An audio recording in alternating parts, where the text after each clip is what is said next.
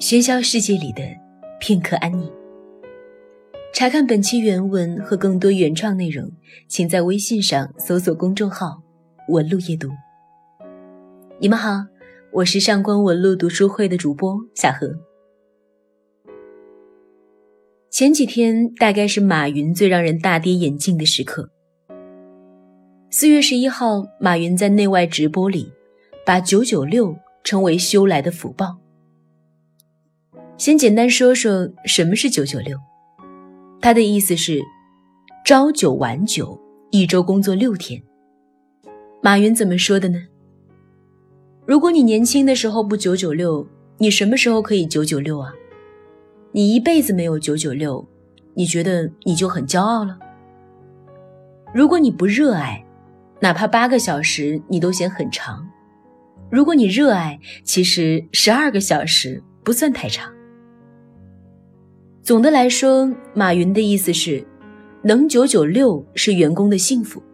他本人早就不止九九六了，简直是零零七。看来马云是忘记了自己在一七年韩国接受采访的时候说的：“我后悔终日忙工作，根本没时间陪陪家人。要是能再活一次，我绝对不会再这样了。”这说的多好听，然而现在却说。我很幸运，我没有后悔十二乘十二，我从没有改变过自己这一点。马云的说辞从头到尾都经不起推敲啊！大多数人努力考学、找好工作，不就是为了找份高薪舒适的工作吗？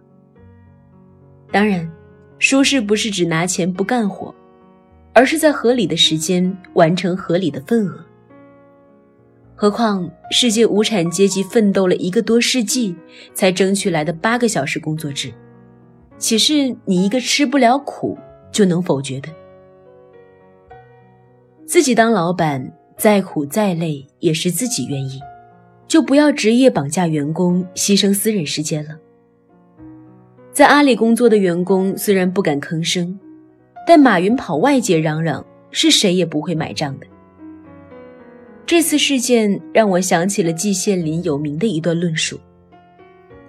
现在人们有时候骂人为畜生，我觉得这是对畜生的污蔑。畜生吃人，因为他饿，他不会说谎，不会耍刁，绝不会先讲上一大篇必须吃人的道理，旁征博引，洋洋洒洒，然后才张嘴吃人，而人则不然。马云的行为虽然没有伤天害理，但也算无耻，典型的要干坏事还要为自己找高大上理由的行为。老板就是老板，是不会真正长久的把员工利益最大化的，他的立场是不会变的。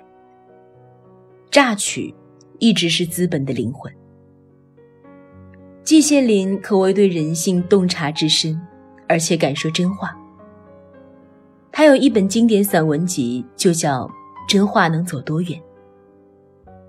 要认识季老啊，最好的方式就是阅读他的散文，而季老的散文多是他的心病，而且就像他和你正在面对面说话。只是有些话可能不好听，有些真相可能很残酷，但这些都并不该是让你失望的，而该是。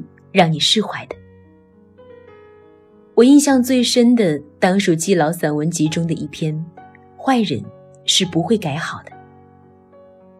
远至两年前的马云和现在的他，说法大相径庭；近至身边的某位在人前人后两副面孔，或者多年的朋友突然说变就变。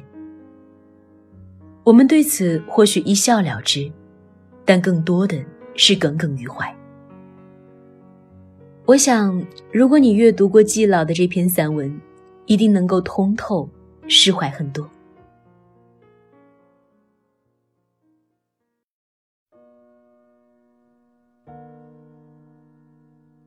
我从来就不是性善说的信徒，勿宁说我是倾向性恶说的。古书上说：“天命之谓性，一切生物的本能是力求生存和发展，这难免引起生物之间的矛盾。性善又何从谈起呢？干损人利己的事是坏人，而干损人又不利己的事，则是坏人之有者。空口无凭，不妨略举两例。一个人搬到新房子里，装修的方式极野蛮。倘若墙壁倒塌，楼下的人当然会受害，他自己焉能安全？这是典型的损人又不利己的例子。又有一位学者对某一种语言连字母都不认识，却偏冒充专家，不但在国内蒙混过关，在国外也招摇撞骗，有识之士皆嗤之以鼻。这又是一个典型的损人而不利己的例子。根据我的观察，坏人同一切有毒的动植物一样，是并不知道自己是坏人的，是毒物的。我还发现，坏人是不会改好的。这有点形而上学了，但是我却没有办法。天下哪里会有不变的事物呢？哪里会有不变的人呢？我观察的几个坏人偏偏不变。几十年前是这样，今天还是这样。我想给他们辩护，都找不出词儿来。有时候我简直怀疑。天地间是否有一种叫做坏人基因的东西？可惜没有一个生物学家或生理学家提出过这种理论。我自己既非生物学家，又非生理学家，只能凭空臆断。我但愿有一个坏人改变一下，改恶从善，堵住了我的嘴。好多年来，我曾有过一个良好的愿望。我对每个人都好，也希望每个人对我都好。指望有欲，不能有悔。最近我恍然大悟，那根本是不可能的。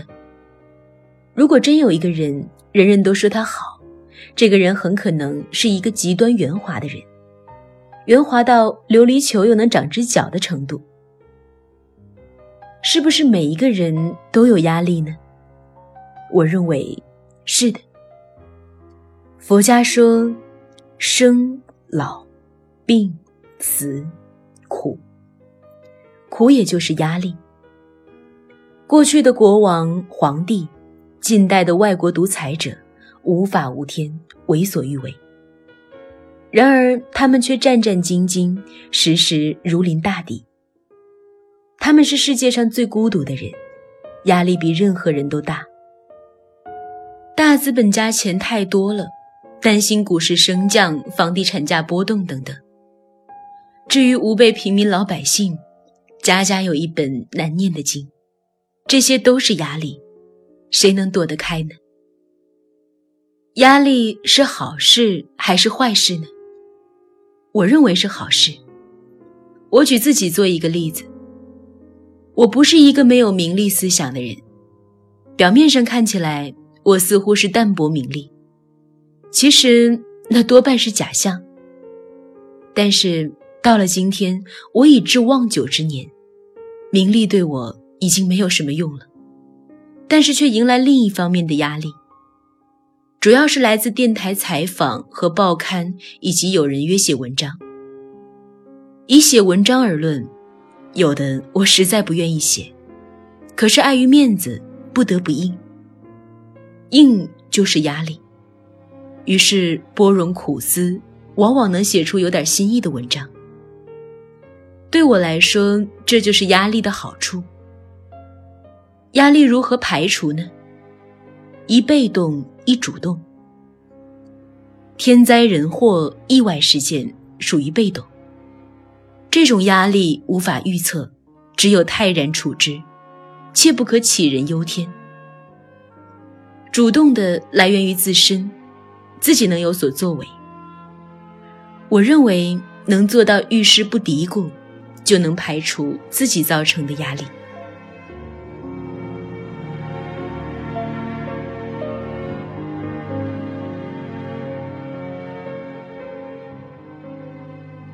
即使我们从来没有见过季老，从字里行间之中，我们也能感到他比身边的大多数人真实。果然，真实必定带点笨拙，带点啰嗦，带点傲慢。笨拙呢，只是在于他愿意写尽真话；啰嗦在于事无巨细。感觉每个念头的兴起、散落和安置，都被他写得明明白白，却没让人晕头转向，也没让人不耐烦。傲慢嘛，是在自己的笔下，他敢放肆。坏人同一切有毒的动植物一样，是并不知道自己是坏人的，是毒物的。他敢专断。我还发现，坏人是不会改好的。他敢糊涂。我对每个人都好，也希望每个人对我都好。可这种糊涂多可爱呀，可爱到玻璃球又能长只脚的程度。季老总说：“坏人呐，是不会改好的。”但他始终想要坏人变好呢。即使坏人是不能变好的，他也认为是压力所致。转而一想，人会突然变坏吗？也许是你从来就没认识过真正的他，只是因为一开始的坏人掩饰成了好人。